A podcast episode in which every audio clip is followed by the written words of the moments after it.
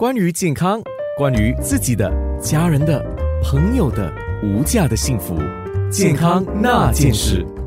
健康那件事，我们今天谈的是疫情下的家暴。妙乐之家的院长也是一位社会工作者蔡在发，我看你应该也看过不少的例子。最后帮这些受害者提出这个事情的人，多数是他们的好朋友或者是邻居。作为邻居跟好朋友，知道了这些家庭暴力的事情之后，他们应该怎么提供一个帮助呢？其实，在这阻断措施期间，我个人认为，一个家庭的那个问题，特别如果是有家暴的问题，会更了露无遗。因为邻居现在大部分都在家里，所以隔壁发生的争吵的景象和声音会更为明显。邻居干预高危险局势方面，真的是发挥着很重要的一个作用。往往这些受害者，他们都没有其他的人在他们的身边能够帮忙他们。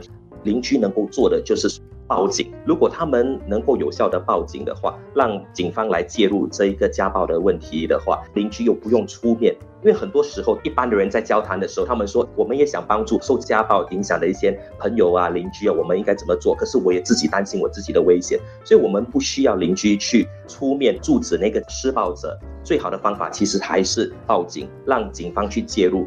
警方他们有一定的那些技能，还有他们一些知识，能够有效的介入这个家暴的问题，来评估那个风险之后，也能够向那个受害者提出一些建议，可能暂时离开家里。到别的地方去等等，那朋友呢？朋友其实很多时候他们都会知道，特别是亲密的朋友，他们已经知道这个家暴的问题已经有一段时间了。可是很多时候，为什么受害者不会直接的向朋友讲？最主要就是朋友因为关心我们，所以会直接的说：“你快点离开这个家，跟你老公离婚等等。”但是换一个角度来看，那个受害者他的那个亲身的经历。他可能目前没有工作，他可能有一大堆的顾虑，孩子教育的问题、经济上的问题，不是说你要走出这个施暴者的关系就这么容易的解决。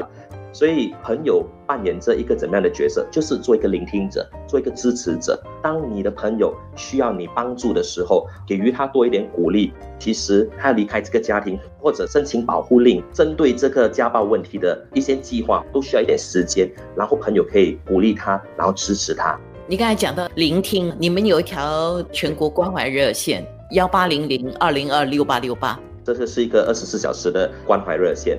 它不仅只是帮忙这些家暴问题的受害者，因为在阻断措施期间，很多人都紧绷着，可能没有一个对象诉说他们精神上所受到的一些困扰等等，所以他们可以直接的打这关怀热线寻求帮忙。最主要是聆听之后，会有需要的话，他们也有实际上的一些帮助，可以转接到不同的服务。